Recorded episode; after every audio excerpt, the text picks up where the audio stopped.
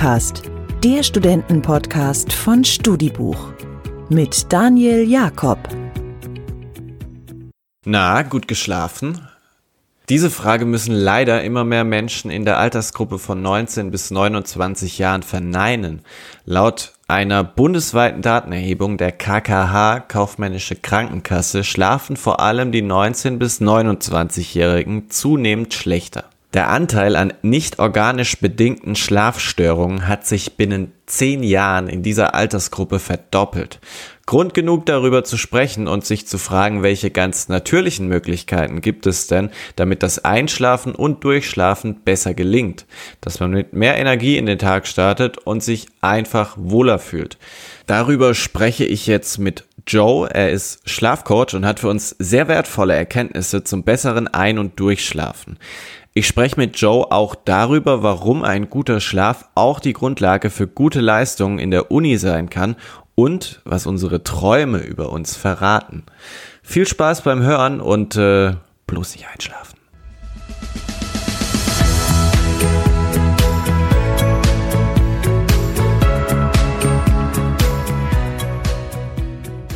Hi Joe, herzlich willkommen hier im Studicast. Hi, na, wie geht's? Gut, gut. Und selbst gut geschlafen? Sehr gut geschlafen. Wochenende war entspannt und ähm, heute gut in die Woche reingestartet. Ja, sehr gut. Genau, wir reden heute darüber, was wir so ein Drittel des Tages tun. Du bist Schlafcoach. Zu Beginn möchten wir dich aber erstmal als Menschen kennenlernen. Und äh, das machen wir in unserer Rubrik fünf wirklich schnelle Fragen. Okay. Joe, sag mal, Wasser mit oder ohne Kohlensäure? Ohne Kohlensäure. Was bringt dich so richtig zum Lachen? Ähm, Schadenfreude. Wie lange brauchst du morgens im Bad? Fünf bis zehn Minuten. Wie viel Kilo drückst du auf der Handelbank? Ähm, 110 Kilo aktuell. Und äh, schließlich, wie lange hast du denn heute Nacht geschlafen? Ich habe heute Nacht ähm, knapp über sieben Stunden geschlafen. Sollen wir diese Schicksalsfrage eigentlich mal direkt auflösen? Wie lange sollte denn ein guter Schlaf dauern? An so einem Sonntagabend, so wie wir es jetzt haben, also wir zeichnen Montag Mittag 14.10 Uhr auf. Das heißt, ja. wir sind gerade in die Woche gestartet. Wie lange sollte dann so ein Schlaf dauern, so von Sonntag auf Montag, um so richtig Power zu haben? Von Sonntag auf Montag kommt natürlich jetzt so ein bisschen drauf an, wie war das Wochenende. Ne? Also wenn man am Wochenende generell weniger geschlafen hat, weil man vielleicht die eine oder andere Feier mitgenommen hat, dann ähm, hat man wahrscheinlich was aufzuholen von Sonntag auf Montag. Aber generell ist es halt so, dass wir als Schlafcoaches immer ähm, eine regelmäßige Schlafensdauer, eine regelmäßige Schlafenszeit generell empfehlen. Also jetzt nicht nur von Sonntag auf Montag jetzt sagen würden, okay, von Sonntag auf Montag solltest du ein bisschen mehr schlafen oder da kannst du auch mal ein bisschen weniger schlafen, wir sagen eigentlich generell, versuche möglichst wirklich jeden Tag, sieben Tage die Woche eine gleichmäßige Schlafdauer und regelmäßige Schlafenszeiten zu implementieren, ähm, zu leben.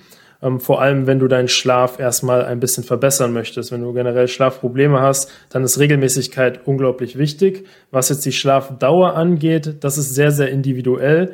Ich würde aber mal so sagen, ähm, zwischen sechs und acht Stunden, das ist alles okay. Und hier muss man dann schauen, was passt mir am besten am Ende des Tages auch. Ne? Also nicht jeder, zum Beispiel ich habe so sieben Stunden, das ist so mein Optimum, das habe ich gefunden. Ähm, mit sechs Stunden, da merke ich, ah, passt nicht so ganz, da fühle ich mich ein bisschen unausgeschlafen. Vor allem, wenn ich dann, das merke ich dann so im Training, ähm, beim Workout und beim harten, harten Workout, dass mir so ein bisschen die Energie fehlt. Bei acht Stunden beispielsweise, dann merke ich, ich brauche gar nicht so viel, ne, weil ich wache meistens so nach sieben Stunden ungefähr selbst auf. Und wenn ich dann noch eine Stunde versuche auf Biegen und Brechen zu schlafen, ähm, dann bin ich danach eher noch geredeter ähm, oder bin ich danach geredeter, als wenn ich einfach nach den sieben Stunden aufstehe. Also es ist eine sehr individuelle Sache, wie lange die Schlafdauer ist.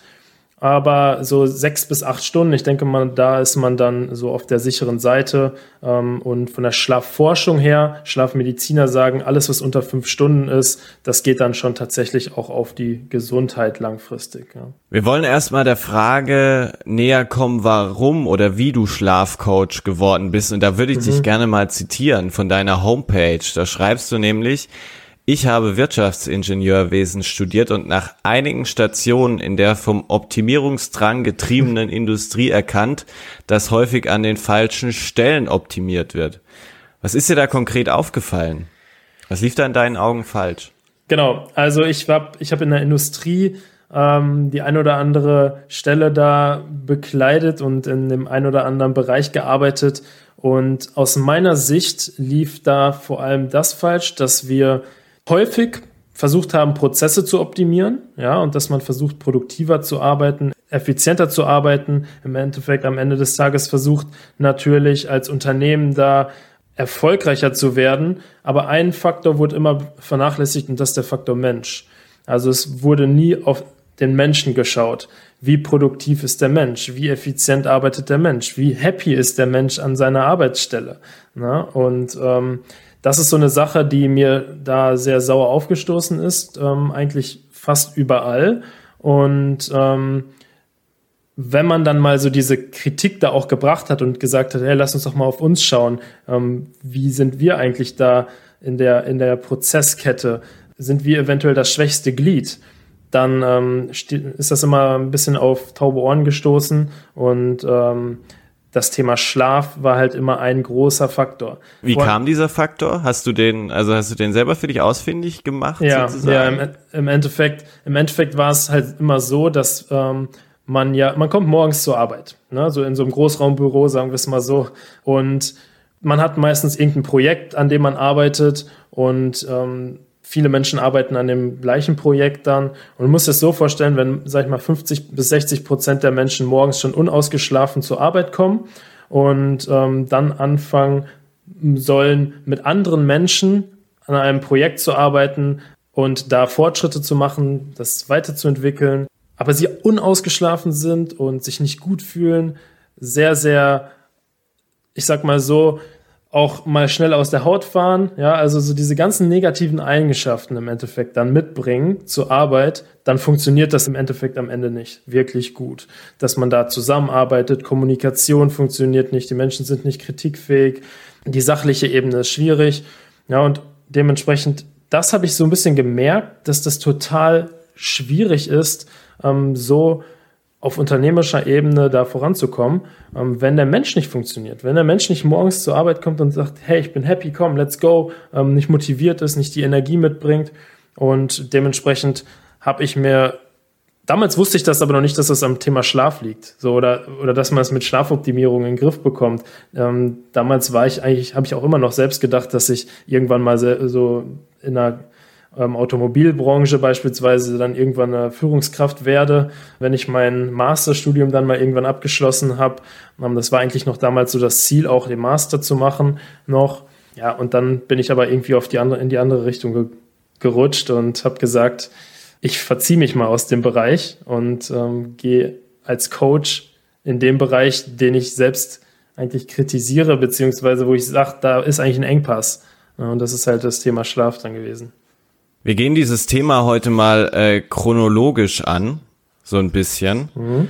Schlafen beginnt ja eigentlich schon vor dem eigentlichen Schlaf. Also da geht's ja eigentlich schon los. Und äh, ich würde gerne mal mit dir darüber sprechen, wie man sich auf das Schlafen sozusagen vorbereiten kann. Das machen wir ja überhaupt nicht bewusst. Aber gibt's da für dich so ein paar Rituale, die du dir angeeignet hast? Ja, und zwar beginnt das im Endeffekt, jetzt wird ja der ein oder andere denken, wahrscheinlich irgendwie eine halbe Stunde vor dem Schlafen bereite ich mich ein bisschen vor, so eine Abendroutine, ja, auf jeden Fall, können wir auch gleich noch drüber sprechen. Bei mir fängt es aber, und das möchte ich auch immer eigentlich jedem mitgeben, das gebe ich auch jedem meiner Coaches mit, die Schlafvorbereitung beginnt direkt beim Aufstehen. Wenn man morgens aufsteht, da beginnt im Endeffekt die Vorbereitung auf die kommende Nacht. Also ähm, musst es so vorstellen, unser Schlaf wird beeinflusst, wie unser Einschlafverhalten ist und wie auch unsere Schlafqualität am Ende des Tages ist. Das wird durch verschiedene ähm, Prozesse im Körper auch beeinflusst. Das sind zum Beispiel hormonelle Prozesse, das ist das Thema innere Uhr, also wie ist unsere innere Uhr getaktet, ist die synchronisiert mit der äußeren Welt, also mit der realen Uhr, sag ich jetzt mal, mit den Tageszeiten, mit ähm, Hell-Dunkel-Rhythmen und wenn wir jetzt, wir können uns ideal auf die kommende Nacht einstellen, vorbereiten, indem wir morgens aufstehen und unserem Körper direkt das Signal geben, der Tag beginnt. Der Tag beginnt zum Beispiel durch Sonnenlicht oder durch Aktivität. Der Tag beginnt jetzt und so kann sich dann unsere innere Uhr perfekt einstellen und erkennt, unser Körper erkennt quasi, unser Gehirn auch versteht, ah, okay, jetzt ist Tag. Die Nacht ist vorbei, jetzt ist Tag, der Tag beginnt. Und das ist der erste Step, damit unser Körper dann am Abend, sobald es dann dunkel wird, sich auch wieder einstellen kann und wir ihm signalisieren, okay, jetzt beginnt der Abend. Und ähm, diese Synchronisation, dieser Rhythmus, der dann entsteht im Körper, das ist im Endeffekt unglaublich wichtig, dass hinterher das Einschlafen am Abend viel besser funktioniert. Das hat was dann mit dem Schlafhormon, man nennt es Schlafhormon Melatonin, vielleicht der eine oder andere schon mal gehört. Ähm, gibt es auch viele Supplements mittlerweile auf dem Markt.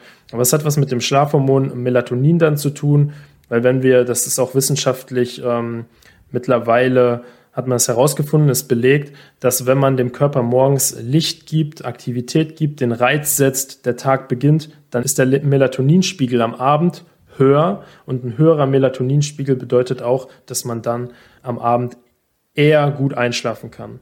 Und wie, genau. wie gibst du oder was sind das konkret für Signale, die du da deinem Körper gibst, wenn du das mal kurz so ein bisschen skizzieren kannst? Jetzt im Sommer, ja, der Sommer ist jetzt ein bisschen langsam vorbei. Im Sommer ist es relativ früh oder relativ ja, früh hell. Da kann man das sehr gut nutzen. Draußen das Sonnenlicht, ne, den Sonnenaufgang beispielsweise, je nachdem, wann man natürlich aufsteht. Aber dann ist es ähm, eigentlich so, dass der beste Trigger ist morgens Sonnenlicht nutzen, raus, den Kaffee vielleicht nicht irgendwie unten im Keller trinken, sondern raussetzen vor die Tür, auf die Terrasse, auf den Balkon und da schön Sonnenlicht tanken. Da wirklich das implementieren in die Morgenroutine, ganz, ganz wichtig. Oder halt mit einer, jetzt wird es ein bisschen dunkler morgens, mit einer Tageslichtlampe beispielsweise arbeiten, schön grelles Licht. Ganz wichtig ist halt, dass ähm, tatsächlich helles Licht möglichst an die Augen gelangt. Ja, und ähm, das, das kann man beispielsweise oder auch morgens mit einem Tablet oder so auf einem Tablet höchste Helligkeit, ähm, kein Blaulichtfilter eingeschaltet, ähm, Nachrichten lesen oder so. Ne? Also wirklich da morgens dem Körper, dem Auge mehr oder weniger das Signal Licht geben. Und auch ein Tipp von mir jetzt noch ein kleines Workout, fünf bis zehn Minuten irgendwie was Sportliches oder so machen. Ähm, Und abends dann, also quasi genau. diese 30 Minuten, bevor ich dann einschlafen möchte? Ja, Abend, Abendroutine auch ganz wichtig, generell Routinen, Morgenroutine, Abendroutine. Jetzt haben wir eher Morgenroutine was gesagt. Ähm, Abendroutine wäre dann vor allem Entspannung. Ganz, ganz wichtig, alles, was entspannt wirkt, das ist natürlich sehr individuell, aber alles, was entspannt wirkt für den Körper und auch für den Geist, ähm, fürs Gehirn, all das ist super. Ne? Eine Stunde. Beispielsweise, was, was könnte man da, was könnte man da machen? Beispielsweise nicht Netflix oder so gucken. Nein. Nicht Netflix schauen. Genau, das ist natürlich schwierig. Oh, das ist jetzt ein ne? Schlag für viele das Hörer. Das ist natürlich jetzt ein Schlag aber vor allem auch Dinge, die jetzt nicht unbedingt was mit Bild, mit Bildern zu tun haben, haben ähm, also digitale Medien, so wie Video, YouTube und so weiter, das würde ich jetzt nicht unbedingt empfehlen. Vor allem, wenn man dann am Abend noch Actionfilme guckt oder irgendwelche Serien, die dann auch, sage ich jetzt mal, so ein bisschen Dopamin ausschütten. Na, es ist häufig bei Videos, bei Serien ja so, dass es uns fesselt, dass Dopamin ausgeschüttet wird, ähm, dass man so einen kleinen Ausstoß an Glückshormonen hat, weil wieder irgendwas Cooles passiert ist. Also am Abend wirklich vielleicht eher so Dinge wie einen Podcast hören, Sehr leicht, gut, genau. le le leichte Kost, was lesen, was aber nicht unbedingt so interessant ist, dass man dann tatsächlich da noch gefesselt wird und lange weiterlesen möchte, sondern oder auch keine Studienbücher am Abend. Ne? Also so schwere Kost dann irgendwie am Abend noch ähm, sich irgendwelche physikalischen Gesetze oder so durchzulesen und versuchen, die zu verstehen. ja, das ist, das ist dann ein bisschen zu, zu heavy am Abend eventuell für den einen oder anderen. Am Abend dann lieber was Entspanntes, wo man noch mal eine Viertelstunde, 20 Minuten reinliest und man dann mehr oder weniger direkt auch müde wird.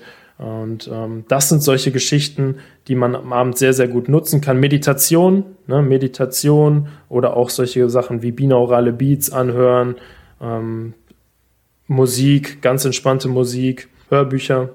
Was hältst du denn von Wundermitteln wie äh, Cannabidiol oder Baldrian? Mhm. Ähm, das ist ja was, ja, was irgendwie nie weggeht. Cannabidiol ist jetzt gerade so am Kommen. So ein bisschen so ein Trendding, ne, aktuell ich sag mal so, ich will es nicht verteufeln, aber ich glaube, wir müssen aufpassen oder man muss generell aufpassen, wo man ansetzt. Weil Wundermittel sind ja schön und gut. Ich nenne es jetzt mal so Supplements, Nahrungsergänzungsmittel. Da steckt auch viel hinter. Da, damit kann man auch was erreichen.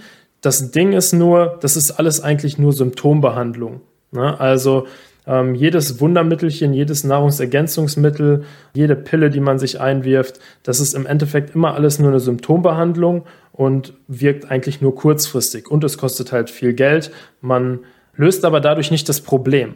Na, ne? also es hat ja immer einen Hintergrund, dass man das jetzt nimmt. Man hat ja irgendwie immer eine Idee. Okay, ich nehme jetzt zum Beispiel CBD, Cannabidiol, weil ich am Abend schlecht entspannen kann oder so.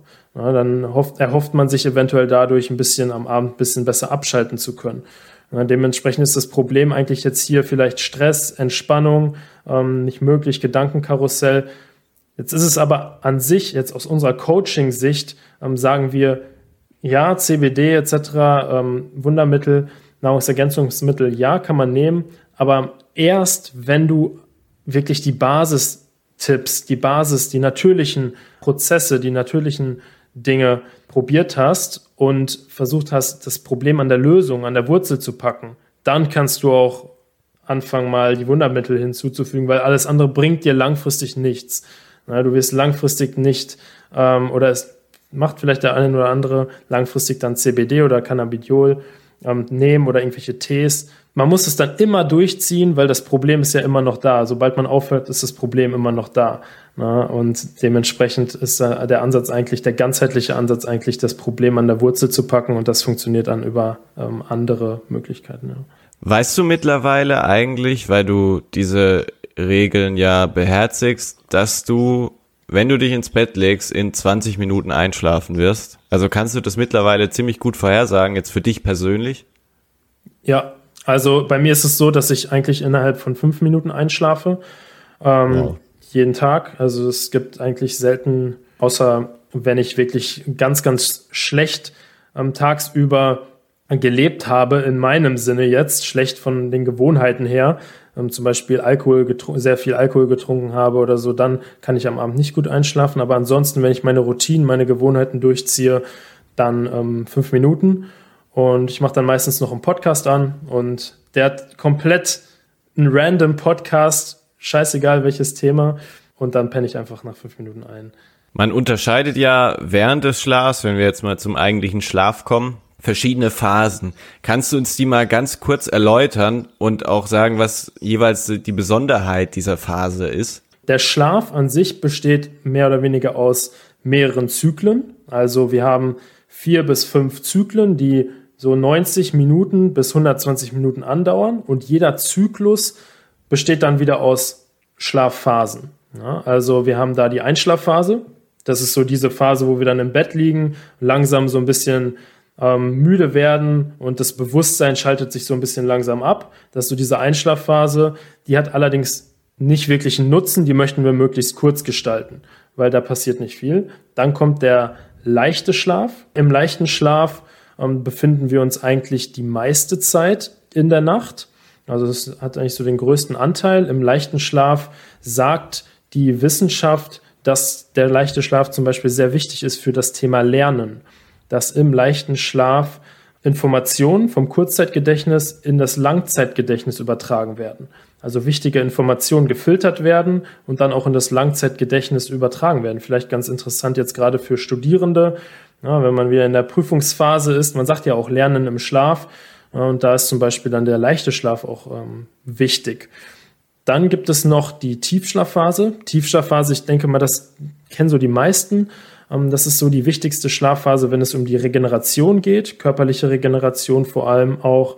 Ähm, dort werden Wachstumshormone ausgeschüttet. Also jeder, der auch zum Beispiel trainiert, wirklich auch Sport macht, der sollte wirklich darauf achten, dass er da auch genug Schlaf bekommt, damit er dann auch genug in dieser Tiefschlafphase ist, denn dort werden Wachstumshormone ausgeschüttet und Wachstumshormone sind im Endeffekt natürlich hinterher wesentlich und unglaublich wichtig dafür, dass dann zum Beispiel Mus Muskelwachstum stattfinden kann. Ja, und dann gibt es noch die REM-Schlafphase, das ist so die letzte Schlafphase. Ähm, das, die nennt man auch die Traumschlafphase. REM steht für Rapid Eye Movement und das sagt man eigentlich nur so, weil wenn wir die Augen zu, man sieht es ja nicht, weil wir ja schlafen, aber es wurde herausgefunden, dass Menschen, die im, im Traum sind, in dieser Traumschlafphase, dass die ähm, Augenbewegung da extrem schnell ist, dass die Augen sich so ganz, ganz schnell bewegen. Ich möchte das jetzt hier nicht nachmachen. Öffnen auch? Bitte? Öffnen naja, die sich auch?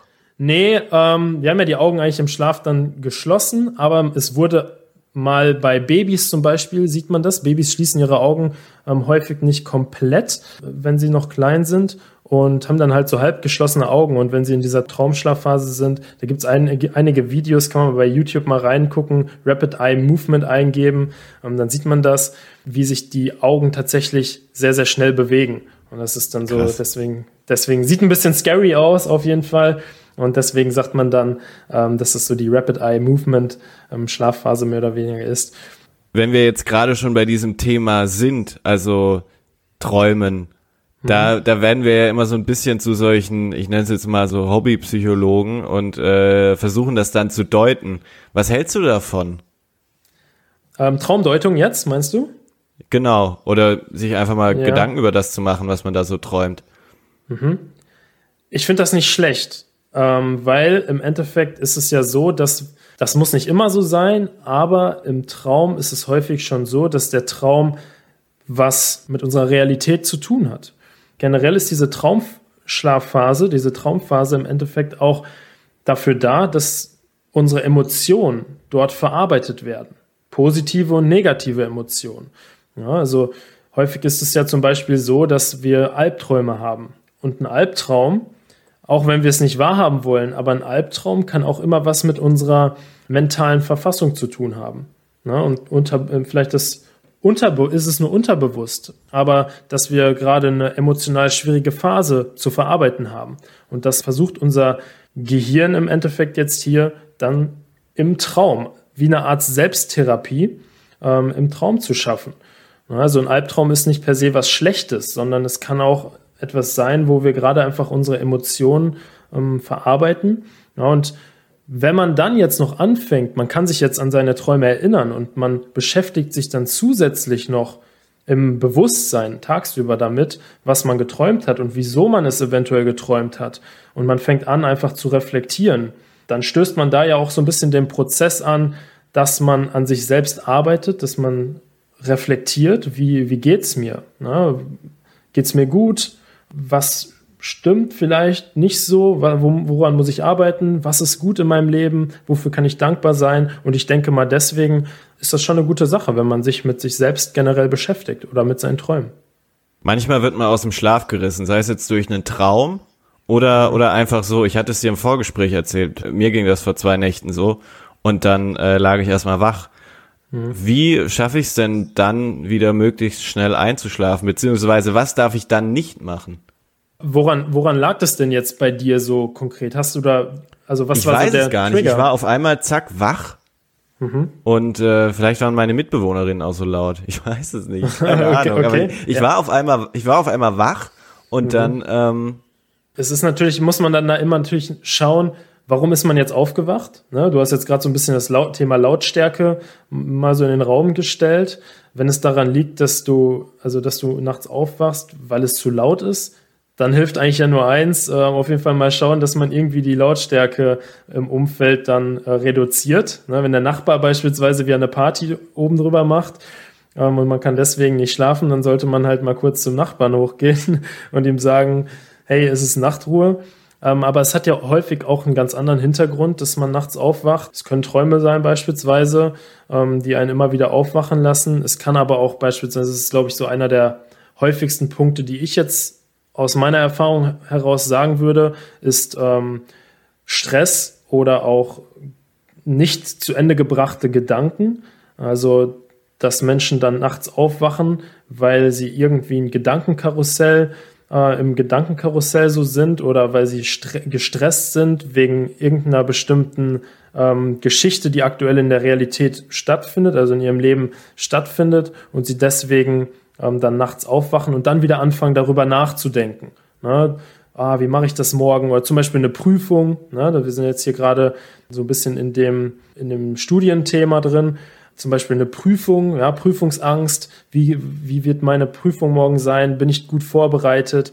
Ja, und da hilft eigentlich dann auch nur, wenn man dann nicht wieder einschlafen kann schnell, dass man diesen Gedanken beispielsweise in der Nacht dann zu Ende bringt. Aufstehen, sich kurz einen Zettel nehmen, wäre jetzt so ein Tipp, Dinge aufschreiben, die jetzt gerade im Kopf sind und die einen nicht mehr loslassen, dass man die irgendwie aus dem Kopf rausbringt und sich dann wieder mit ähm, klar im Kopf hinlegen und dann nochmal versuchen zu schlafen. Ja, wenn es jetzt nicht das Thema Lärm ist oder das Thema Licht, kann häufig ist es auch das Thema Licht, dass viele Menschen äh, wachen dann wegen dem Thema Licht auf. Und morgens wird es irgendwie hell und ähm, jetzt gerade im Sommer haben keine Jalousien, ja, werden dann dadurch durch das Licht wach, ähm, würden aber gerne noch weiter schlafen. Dann muss man natürlich schauen, dass die ähm, Schlafumgebung dunkel ist. Das ist ein sehr individuelles Thema auf jeden Fall. Ähm, Dir würde ich dann auch nur empfehlen, dass du auch versuchst, so ein bisschen mal dieses Thema ähm, Gedankenkarussell mal selbst zu reflektieren. Liegt es eventuell daran? Dann natürlich das Thema, das hast du ja gerade eigentlich gesagt. Ähm, du hast dein Handy direkt genommen, oder?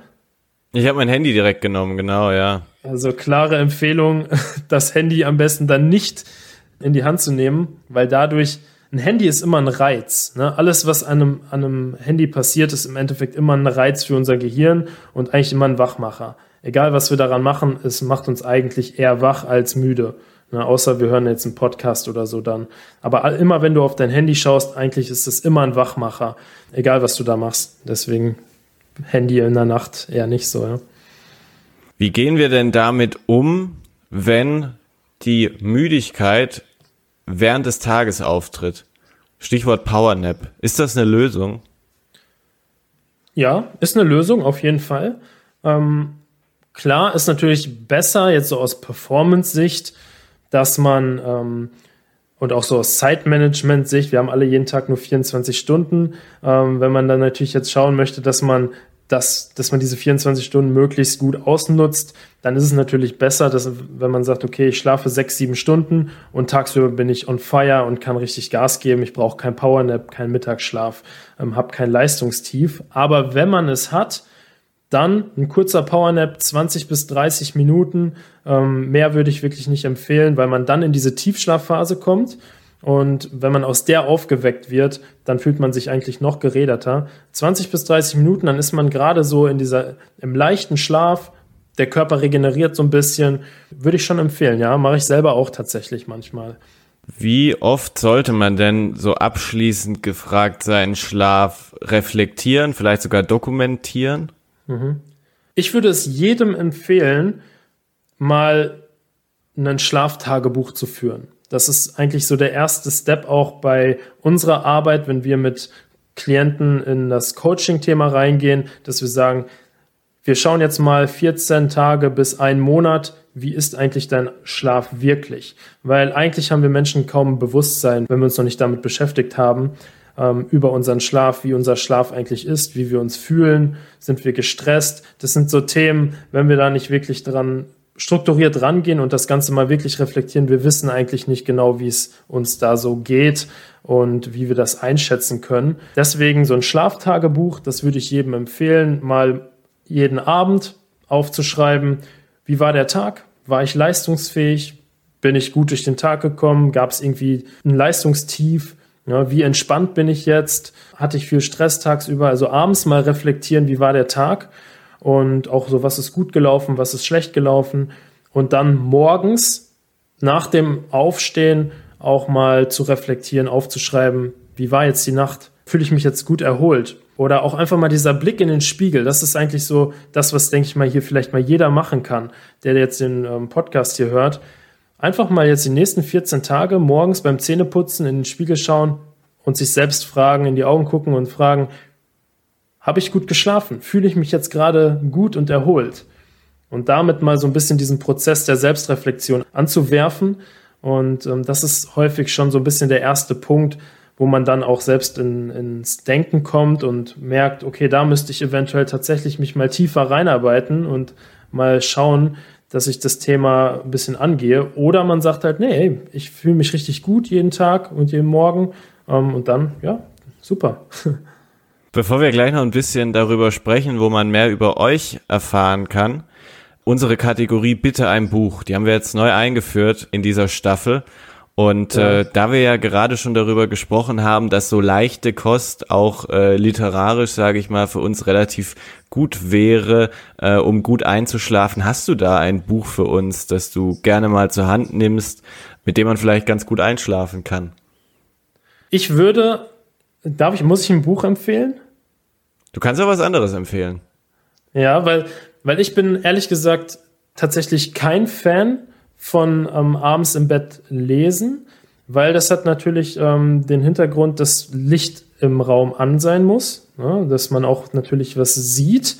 Ähm, dementsprechend würde ich hier eigentlich immer auf etwas ähm, zurückgreifen oder immer was empfehlen zum Einschlafen, was nur mit Hören zu tun hat, weil man dann halt das Licht tatsächlich ausschalten kann und einfach einen ganz entspannten Podcast beispielsweise anhören. Und was immer sehr, sehr gut zieht, sind hier ähm, geschichtliche Podcasts. Also beispielsweise, wer jetzt auf Geschichte steht, am Abend sich wirklich ähm, mal so einfach mal bei Spotify beispielsweise Podcast Geschichte eingeben und dann sich dort einfach geschichtliche Podcasts anhören zu was auch immer für Themen das wäre so meine Empfehlung am Abend. Oder wie gesagt, binaurale Beats. Da gibt es auch sehr, sehr gute ähm, Podcasts, die man sich oder Sessions, die man sich anhören kann. Das ist so meine Empfehlung. Ein bisschen, auch wenn wir natürlich, ihr seid hier natürlich auch in dem Thema Buch eigentlich total drin. Ähm, aber wenn es um Hörbuch, man kann ja ein Hörbuch machen. Einfach, keine Ahnung, Helmut Ja, oder ein Hörbuch. Hörbuch. Oder ja, oder sowas. ähm, ich habe auch, ein, ich hab auch Klienten tatsächlich, die viel TKKG hören. Ja, so solche Sachen. Also so ein bisschen so, was man früher als Kind auch häufig gehört hat. Also ein bisschen zurück in diese Kindheit versetzen. Ähm, hilft anscheinend auch sehr, sehr vielen. Aber ja, so Helmut Kohl Podcast oder auch so Biografien oder so, ähm, Hörbücher. Ja, genau solche Geschichten. Ja. Wenn der eine oder andere, der das jetzt hört, angetan war von dem, was ihr so zu erzählen habt, also ihr, das bist du und dein Geschäftspartner, ihr macht das ja zu zweit. Genau. Wie kann man denn mehr über das erfahren, was ihr so macht? Ihr bietet ja sowohl persönliche Beratungen dann an, als auch irgendwie Workshops für Gruppen. Genau. Einfach generell erstmal Schlafonaut, schlafonaut.de, so wie der Astronaut, nur halt mit Schlaf ähm, Schlafonaut, so ein kleiner ähm, Astronaut, Astronaut auf dem Mond. Einfach mal im Internet, bei YouTube überall eingeben und da findet man eigentlich überall mehr zu uns. Wir sind da sehr, sehr digital aufgestellt. Das war auch so von Anfang, von Anfang an unsere Idee, das Thema Schlaf wirklich so in den digitalen Medien auch ein bisschen präsenter zu machen ähm, und für das jüngere Publikum ein bisschen aufzubereiten. Genau, also Schlafonaut auf allen Kanälen, Instagram gerne, gerne folgen. Auch wenn da Fragen sind, einfach anschreiben, melden. Wir sind da im Bereich 1 zu 1 Coaching sehr, sehr aktiv, aber wie gesagt auch Workshops, Vorträge in Unternehmen beispielsweise, das machen wir auch. Das ist natürlich jetzt aktuell während der Corona-Zeit ähm, eher so dieser digitale Weg, den wir da eingeschlagen haben, ja. Letzte Frage für heute. Jetzt hast du Wirtschaftsingenieurwesen studiert ja. und bist nun Schlafcoach. Machst mit Schlafonaut etwas, das vielleicht auch so gar nie geplant war ja. und äh, ja auch in Teilen nicht so viel mit Wirtschaftsingenieurwesen zu tun hat. Wie bewertest du dein Studium abschließend? Ich sag mal so, ich bin sehr, sehr froh, dass ich das Studium gemacht habe, weil es mir, Wirtschaftsingenieurwesen ist ein sehr breites Studium, man lernt sehr, sehr viel über Businessaufbau, überstrukturiertes Arbeiten, ähm, wie funktioniert Unternehmertum etc. Man lernt da schon sehr viel. aber ähm, da bin ich schon sehr glücklich drüber und ich würde auch das Studium an viele Menschen empfehlen oder weiterempfehlen, so wie ich es gemacht habe.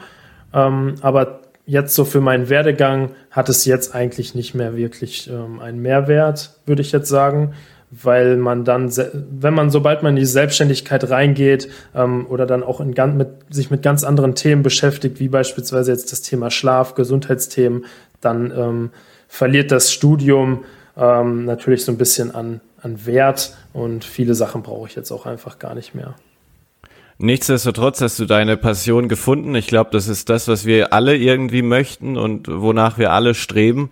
Und ja. äh, es war sehr spannend, äh, da heute einen kleinen Einblick äh, zu bekommen. Und äh, ich danke dir sehr für das Gespräch. Vielen, vielen Dank, dass ich dabei sein durfte.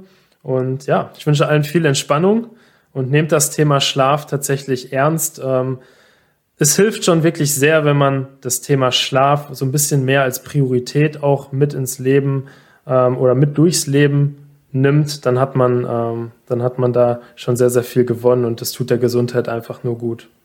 Dankeschön. Danke ebenso.